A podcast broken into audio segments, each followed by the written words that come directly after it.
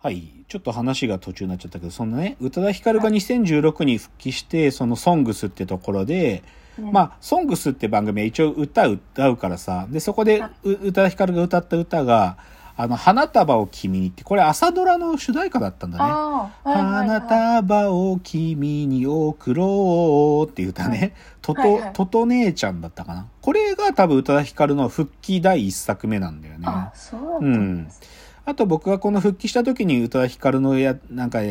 出てたやつで覚えてるのは、なんかね、ネットイベントがあって、はい。うそこで宇多田ヒうなんていうのかな、オンライン配信のイベントがあって、30代はほどほどっていうの、イベントがあって、はいそういうとこを見た、な見たのを覚えてる。うんそう。だからそれで2016年に復帰した宇多田ヒカルでしょ。で、はいでまあ、そこからふ、まあ、活動を精力的にっていうよりかは、ちょっとずつ始めてって、で、次にね、1年半後っていうか2年後に、2018年にまた宇多田ヒカルのソングススペシャルがあったんだけど、はいこのタイミングが宇多田ヒカルがアルバム、新しいアルバムを出した時のタイミングなのね。そう。で、まあ、でもこっち、これはね、今回結構豪華で、あの、小田和正とか生き物係の人とか、あと、長く喋ったのは、ピースの又吉さんね。又吉さんとトークしてるんだけど、まあでもね、宇多田ヒカルって、その時言ってたのは、なんか、この2018年自分で、はい。CD のシングル、アルバムの売り上げが5000万枚。で、はいその、ネットでのダウンロード数が5100万ダウンロードだっつうから、うんこの時点でこれだからね、多分今もっと、それこそサブスクとか始まったから、なんか今数え方違うんだと思うけど、うんまあすげえよなと思うんだけど、うんうんで、でね、で、やっとここで今日の本題にたどり着いた。はい。で、この時に、この2018年のソングススペシャル宇多田ヒカルの時に、宇多田ヒカルがある方との対談してるんだけど、そのある方っていうのは、あの、ワイヤードって雑誌があって、はいあのーまあ、なんていうのかな、テクノロジー雑誌だけど、ワイヤードの元編集長の若林圭っていう人がいるんだけど、はい。その人との対談の中で、こういう質問されたのね、宇多田ヒカルが。あのね、なぜ宇多田ヒカルっていう存在は、なぜ時代を歌わないのかっていう質問があったな。んかまあ、それこそさ、テロがあるとかさ、なんかじこう、震災があるとかさ、福島の原発事故があるみたいな、そういう社会問題的なことはたくさんあるけど、なんでそれを宇多田ヒカルは歌わない、まあ、直接じゃなかったとしても、そういうことを歌にしないのかっていうのを質問された時に、宇多田ヒカルの回答がね、えっとね、宇多田ヒカルはまあ当然そういうことは耳にするし、自分もニュースを見るのは好きだと。けど、自分は、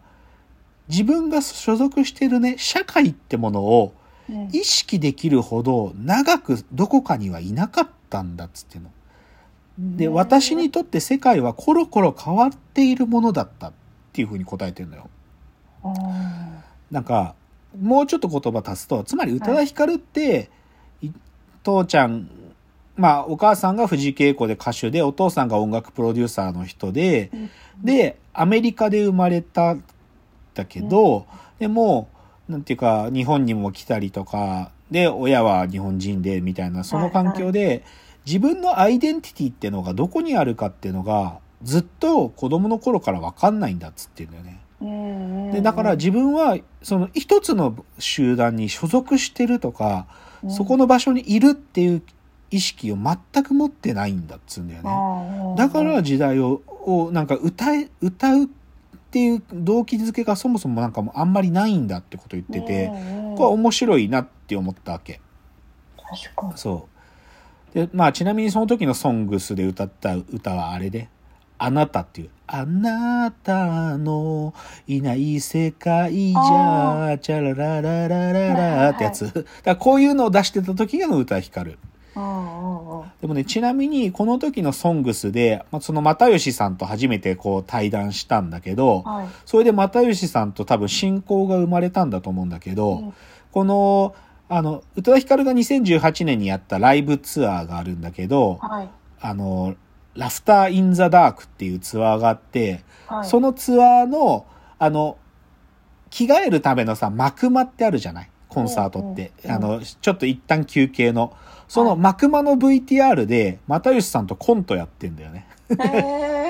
歌ヒカルが、そのビールの瓶で又吉の頭をバチーンってもうどつく。それ、それあってね、これね、あの、ネットフリックスで見れますよ。それおーうん、これ面白かった。まあでもなんかずりー、ずりーなと思う。なんか、うさすが歌い光るクラスになったら、もう芥川賞を取った又吉さんといつでも会えて、で、又吉さんにコント書いてもらえるんだなと思うとずりーなって僕は思ったけどね。ごめん、宇多田ヒカルヒストリーがちょっと長くなりすぎちゃったけど、で、じゃあなんで今日僕が宇多田ヒカルの話したいなと思ったかっていうのが、こっからなんですけど、はい。すごい端的に言うと、これ、このラジオでもちょっと言ったけど、新エヴァンゲリオンはい。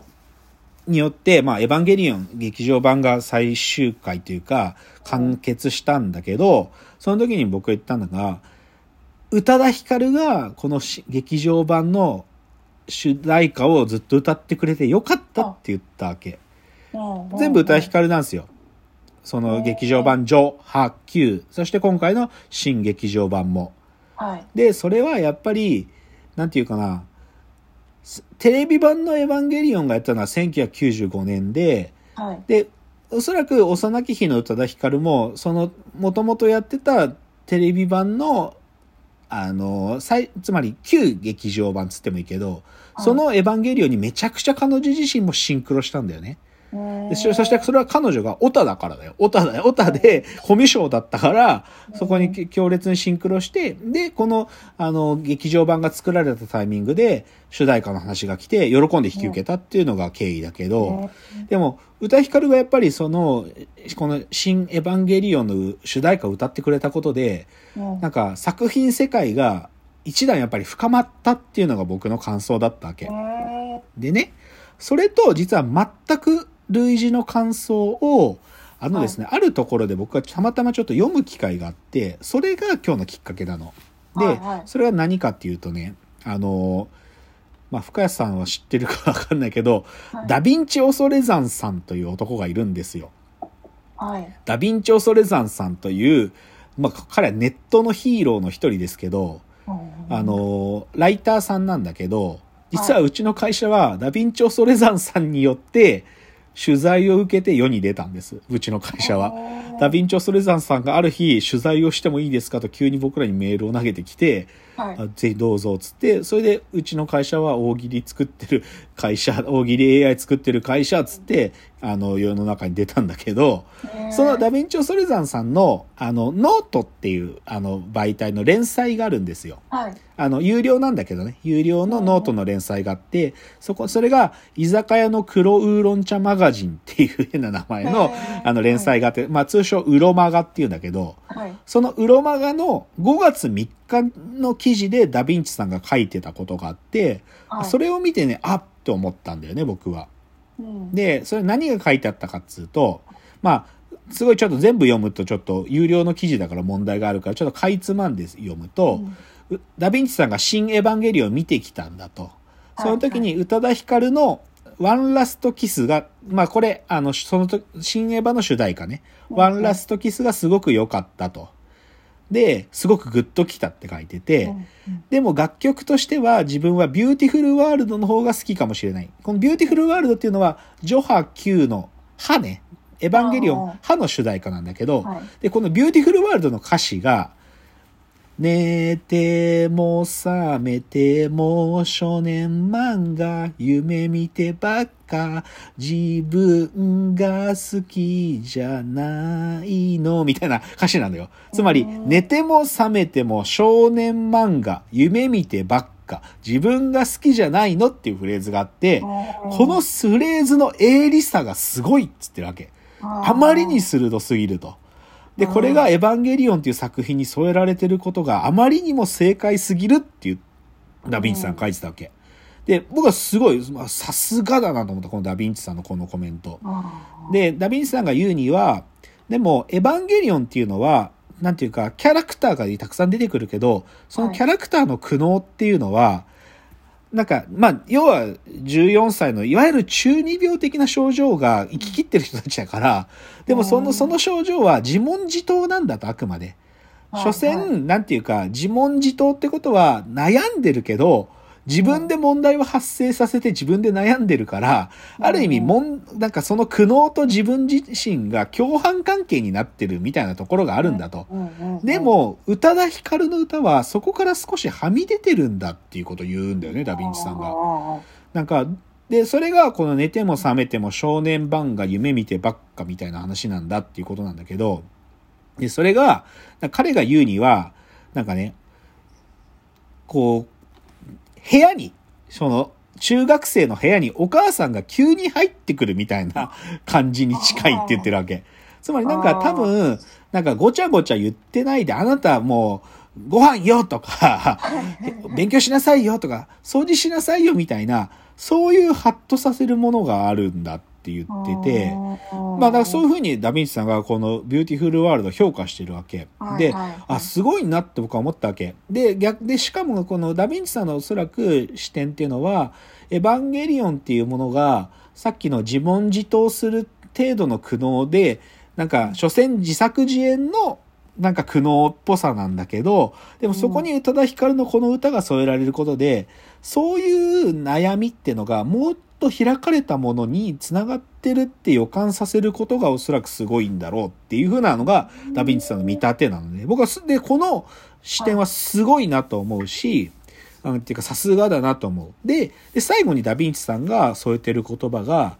宇多田ヒカルの楽曲を聴くと、この人が歌手として売れてない世界が全く想像できないと思うって書いてるわけ。なんか、平行世界が存在したとしても、はい宇多田ヒカルの歌は絶対に売れてるんだと、